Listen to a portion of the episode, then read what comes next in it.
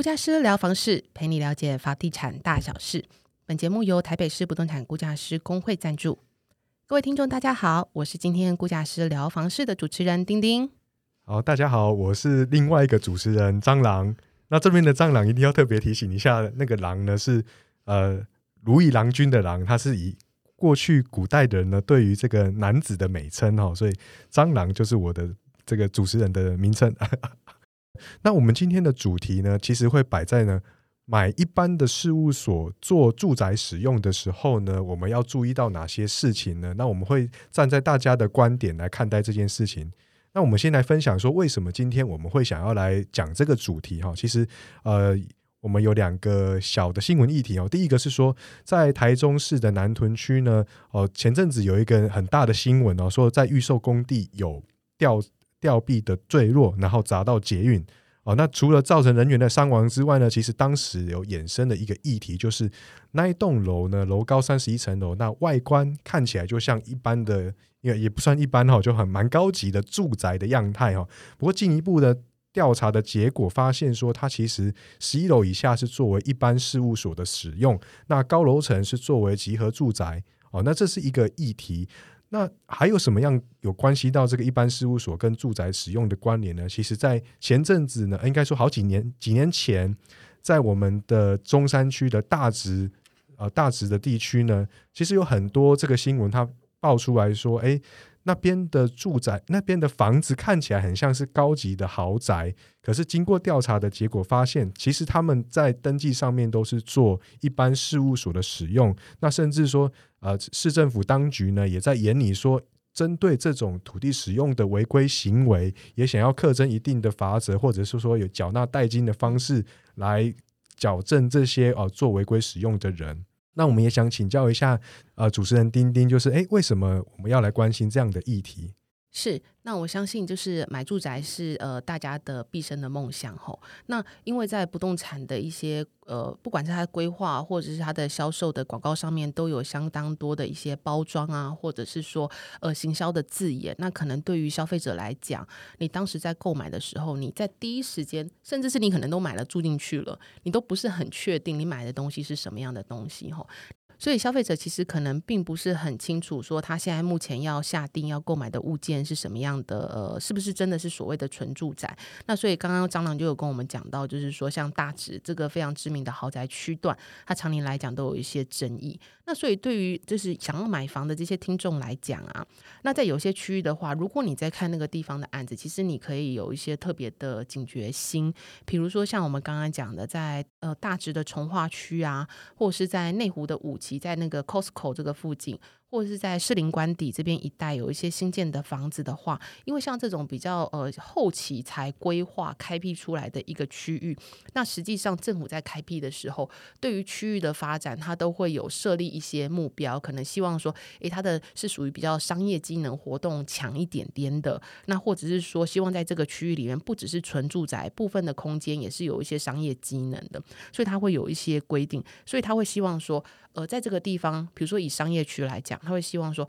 你有部分的呃比例在新建的时候，一定是要拿来做商业使用，你不能整栋都是盖这个纯住的产品，所以就会衍生说出来说，现在有一些案子，它可能高楼层是住宅，低楼层它是属于一般的事务所。那另外呢，比如说在新北市的地区的话，如果你是购买这个案子，它是土地的部分是属于这个商业。地的话，商业区的话，也必须要特别注意，因为就这个都市计划的规范的话，它现在就是规定说，比如你的商业区里面，假如说你的容积率是三百六好了，那附近的住宅的容积率是两百，它现在就会规定，诶，你这个商业区在盖住宅的时候，你的比例呢不能够超过隔壁的住宅，就是你三百六的容积里面可能只有两百。是可以盖住宅，你剩下的一百六要做这个呃办公室，要做商业使用。所以呢，比如说在一些地区，比如说新北市的新庄副都心啊，或者是所谓的板桥的江翠北侧啊，你们如果在看这边的预售案的时候，可能都会碰到外观很像住宅，那里面的公社，甚至是你没有办法去分辨来说，呃，它到底是不是一般事务所或是一个纯住的案子。那碰到这样的案子的时候，就希望能够提醒消费者，这个案子就必须可能比较仔细的观察它跟评估它。嗯，谢谢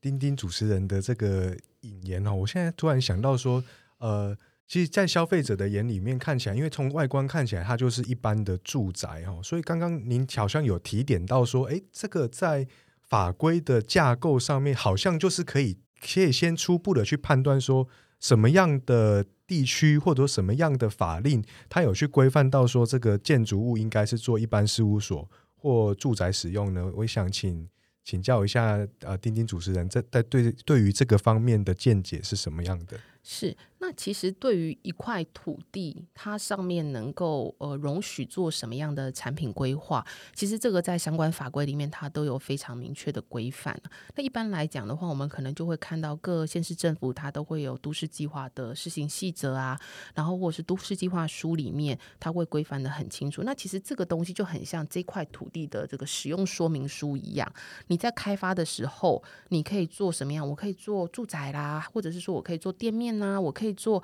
呃旅馆呐，其实都写的非常清清楚楚的。所以就是说，当建商买到这块地，甚至是他在评估这块地的时候，他一定会去看这个都市计划书。那其实他就已经知道说，我未来买了这块地，我可以做什么样的产品。那他去申请建造的时候，去建管处申请建造的时候，跟销售的时候，其实原则上呢，这个。建筑物里面是什么样的使用，其实都已经抵定了。那所以呢，这个以消费者来讲啊，其实当你走到那个代销暗场，你想要去买这个住宅的时候，其实你原则上就应该可以知道说，你买这个东西到底这个社区是纯住的大楼，还是低楼层是一般事务所，高楼层是住家。那其实，在建造上面都记载的非常的清楚。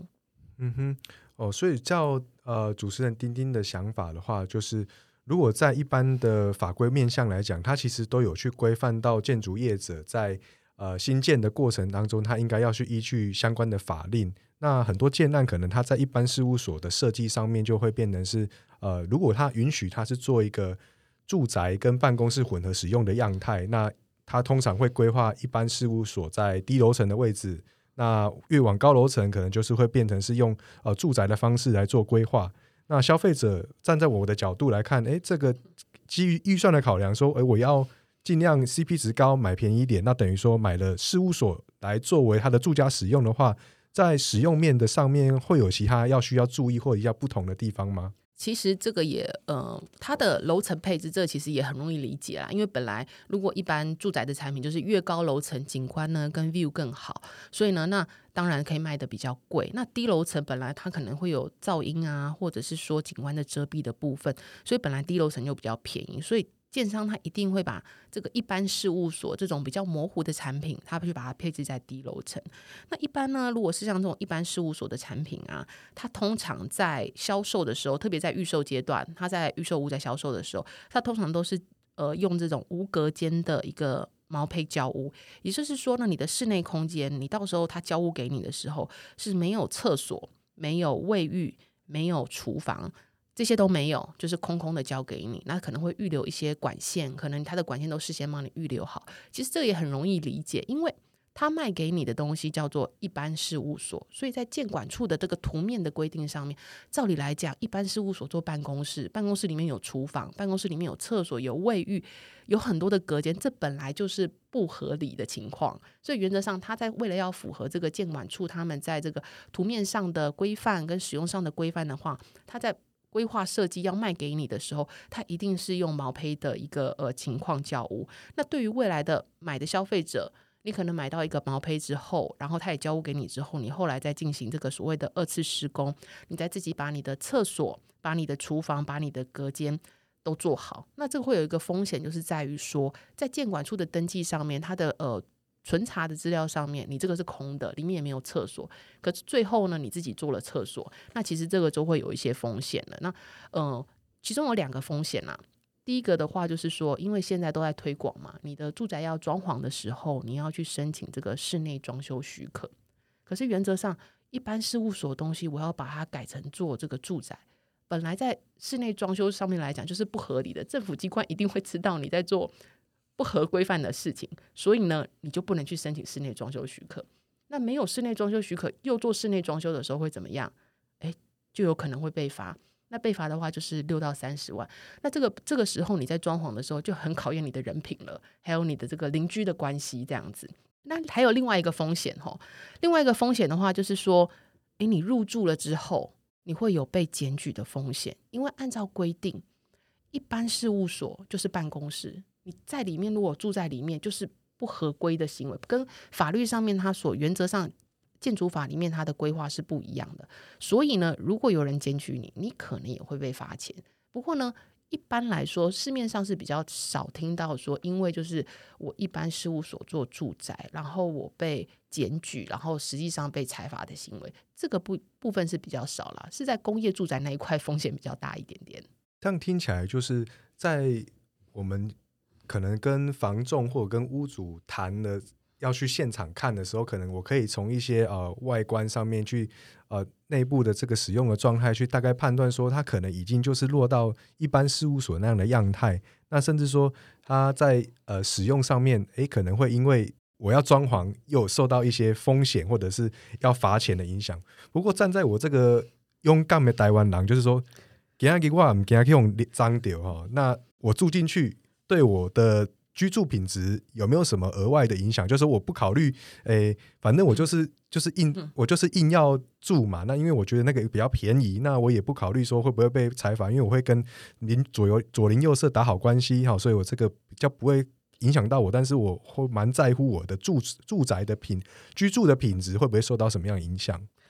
的确哈，有很多的消费者都是所谓的这个勇敢的台湾狼，有没有？然后又很喜欢热闹。好，那通常呢，如果我是买这个一般事务所做住宅来说，你比较会常碰到的情况就是说，诶，有可能有人买这个东西，他真的是要做一般工作室，因为现在很多这种自由职业或者是斜杠，有没有？很多斜杠斜杠的那个年轻人啊，也有可能他真的买来是要在做工作室，然后他可能就。进出的人就会比较多，有员工嘛。通常如果一般的住宅，可能你你三代同堂就很多了，有没有？三代同堂可能八诶六个人应该就已经很多了。爷爷奶奶，然后爸爸妈妈再生两个小孩，住六个人就很多了。诶，可是如果是做一般事务所做办公室的话，老板可能请很多人哦，十个人有哦，所以你你这个进出的人相对比较多啊，他也可能会有客户来拜访啊。所以呢，这个的确在使用上面，你可能会觉得说，哎，买这样的产品，然后如果你的邻居真的是在这边，就是呃开公司的话，你相对来讲你会觉得，呃，进出会比较复杂一点点呐。那另外一个的话，就是说，因为政府其实政府机关也很聪明，那蛮知道说，像呃这个呃是，就是如果是这个一般事务所，然后未来想要呃偷偷的做住宅的话。那他可能就会呃，就是室内会自己做厕所嘛，所以他现在就出了一招新的，他说你不能在室内每一间都做厕所，办公室就要办公室的样子，厕所应该要集中留设，所以呢，你的那个工区，比如说你当层的这个楼梯间附近或电梯间附近，会发现哎，可能有两个男厕，两个女厕。就是在公共使用是在外面啊，那这个说实在也没有说一定是好或不好啦，因为原则上啊，有时候家里的马桶就真的都已经有人在蹲了，有没有？临时肚子痛啊，刚好楼楼楼层你一出去外面就有就有厕所可以上，其实也算是额外的一项福利啦。不过呢，那如果说当成你的公共空间有多了一些厕所这样的东西的话，其实，在某些建案上面，我们也观察到它可能。呃，对于买你这样产品的人，你的公设比可能会相对比较高。比如说，呃，如果你在买的这一层，大家是做一般事务所的，你跟你一个高楼层是纯住宅的这样产品相比的话，你这个一般事务所的，你的公设比可能会多一点点。不过这还是要看个案，因为有些个案的话，建商他也会普遍会把它就是整栋的公设是比较调整到一致啊。有些建案的话，它在纯住的产品或一般事务所的产品，它可能公设比还是会有一些些微的落差。嗯哼，这样听起来就是，呃，站在我们消费者的立场要来看，说，哎，这个一般事务所如果要来当住家用的时候，其实它还是多多少少会去影牺牲到我的生生活品质啊。除非是真的我就不太在乎的人，不然你像刚刚您提到说，哎，可能会在。呃，进出的出入的人哈，可能会比较复杂一点哈，人比较多哈，甚至你隔壁就是做公司的，可能他讲话啊什么的，哦，客户拜访啊，都会影响到你居住的凝视性。那甚至刚刚有说，哎，公区要求要设置男女厕，那万一我这个我很洁癖啊，我根本就不想要用到公共厕所，这个公共厕所对我来讲是一个没有用的公共设施，其实也是造成我额外的一个负担哦，可能要多缴一点管理费，这其实。也是有一点坏处啦。那我想要进一步请教的是说，除此之外，在居住上面的影响，那这类的一般事务所的产品，如果它在我们为了要涉及哈，或者是说在税费上面会不会跟一般的住家呢有什么样的差异？哦，这个应该是大家也会关心它的持有成本的这样的感感觉哈。那因为如果像买一般事务所做住宅来使用的话，通常呢，通常它的价格一定是比较便宜，当初买入的成本是比较低的，所以我们进一步就要关心说，诶，买入成本比较低，可是我会不会持有期间的成本是比较高的？如果我的房屋税啊、地价税，甚至是我未来的房地合一税在转手中间，要是是比较不利的话。OK，好，那我就必须要在我购买之前，我要有一个全盘的一个考量。所以，我们先从持有期间这个比较单纯的来看哈。第一个，户籍可不可以进去？因为买房子很多是为了家庭要居住嘛。那户籍的方面呢？呃，其实依照这个户籍登记的规定哈，它其实没有管你说。你这个东西是要住宅才能设定户籍，还干嘛？没有，你只要屋主同意就可以了。你只要是所有权人同意你去设立户籍就可以了。所以不管是一般事务所我要设户籍，甚至是我买一个店面我要设户籍，诶，其实这个户政机关都是可以、可以、可以让你去做户籍登记。所以第一个涉及的问题已经解决了。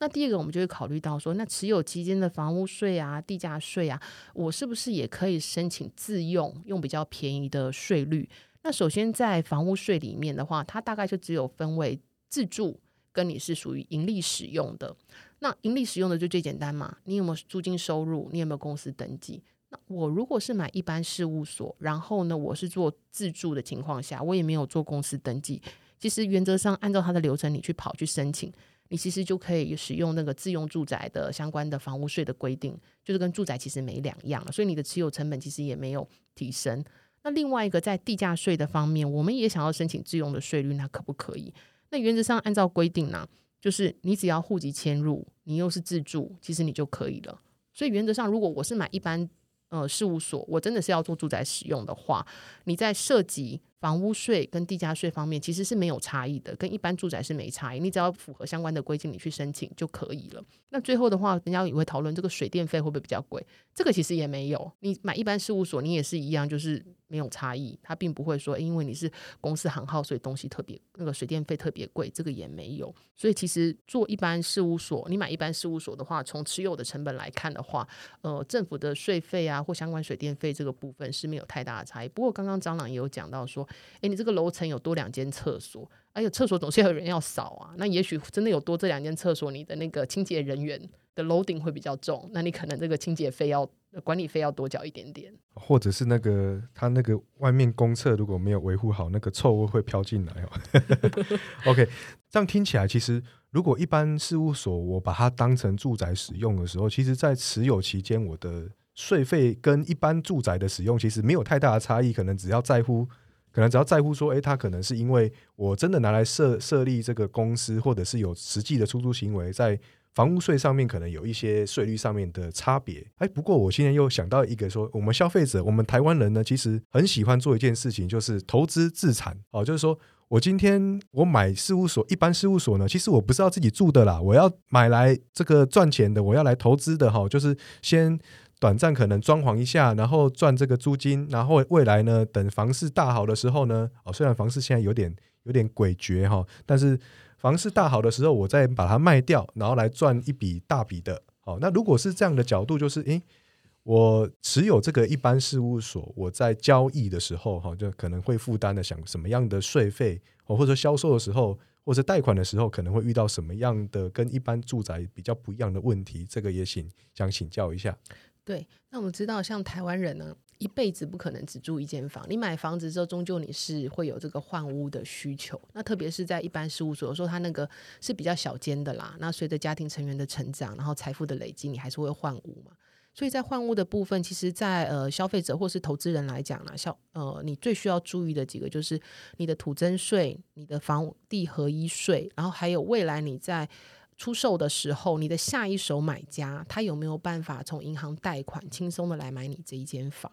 那首先在土增税的方面，哦，那首先在土增税的方面呢，我们可以知道说，其实，在土增税的方面呢，它呢，只要你有符合，比如说你设立户籍。然后呢，你出售前一年没有一些出租或营业是做住宅使用，它一些相关的规范，你其实就是可以去申请自用住宅的一个优惠税率，所以你的土增税是可以有优惠的。第二个呢，现在的买卖可能都必须要缴到房地合一税。那房地合一税的话，它其实里面的规定也就是。你是在做自己自己居住使用，你没有出租或营业，然后你持有一段期间内，你就可以去申请这个所谓的四百万元的一个呃一个免税额的一个呃房地合一税的一个优惠规定。所以原则上，一般事务所，你如果呢是做住宅，你也没有出租，你也符合相关规定，你在土增税跟房地合一税的部分，其实都跟一般的住宅是没有差异的。不过接下来要讲这个，可能就是必须要去比较呃在意的，就是说在贷款方面呢，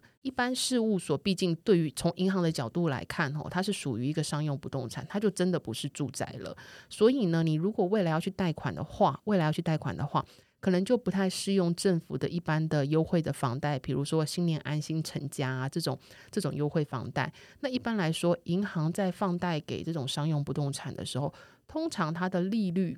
跟成数。都会比这种住宅稍微差一点点。那当然，除非你是企业大老板嘛，公司的 credit 很好，那就是另另当别论。不过，如果是一般人，你是用这种商用不动产这种一般事务所，你要去贷款的话，原则上的话，你的条件就没有办法跟买住宅一样这么好。那另外一个就是比较新的话题了。最近政府不是有提出那个房贷三万元的那个呃补助方案吗？帮助这个中低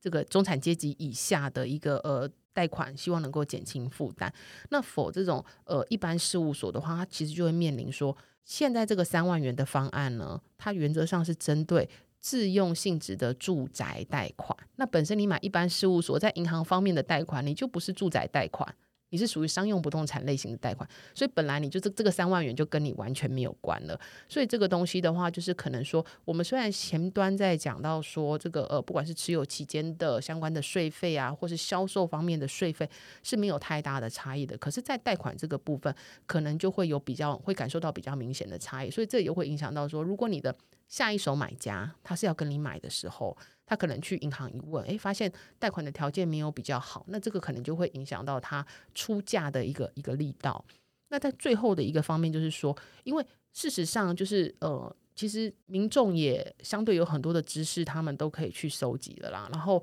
像那现在的呃，不管是代销啊，或者是说中介，他们其实都非常的小心被财阀这件事情。所以事实上，他们在销售这类的产品的时候，我相信他们一定都是在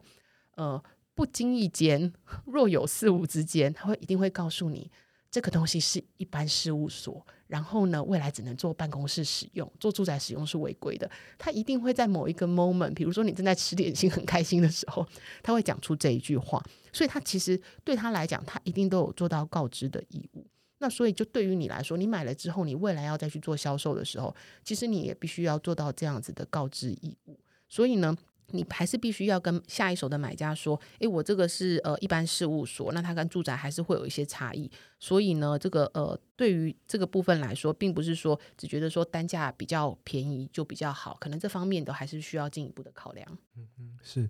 哦，刚刚其实呃分享了消费在持有上面的税费哦，可能是跟一般住宅差异不大。那在交易的面向，其实，在土增税或者是房地合一税，其实在跟一般住宅相较之下，也是没有什么样太大的差异。可能会在贷款或在销售，我们在交在跟这个销售人员购买的时候，可能要注意一些面向。那这里我们要进到一个重要的环节，就是那站在我们估价师的角度来去看待这样子的产品的时候，我们会怎么去评估这样子一般事务所的房价？这个我们会怎么去做一个分析？那事实上，估价师在估一个不动产的时候，其实我们是非常专呃非常看重，就是这个东西它是什么，就是它原原原本它是什么？比如说它原本就是办公室，是一般事务所，还是说做住宅？的话，我们必须要，我们会非常就是，嗯，怎么讲？如果它是一般事务所，我们接下来要找到它的案例的时候，或比较案例的时候，我们就会非常特别去看，说它一定要去找一般事务所的案例来去做评估，以免价格会会产生偏差。所以，就比如说，呃，如果这个这一栋楼里面低楼层，我现在要评估一个一般事务所的案件，其实我就不会去拿它高楼层纯住宅的产品来去做评估。我一定要去找到低楼层一样是一般事务所。那如果这个社区没有，我就要去找附近的社区，它一样低楼层是一般事务所，它可能有一些混合使用的情况的这种这种案例来去做评估。所以，如果是依照这个逻辑的话，那消费者如果像你们平常都会去看这个实价登录的网站上面，会要出价的时候就会看实价登录。我们除了去看这个社区的价格以外，我们也要就是进一步再去点进去看一下，因为它现在的那个明细都很清楚，你点进去其实它后面都有备注，这个是住宅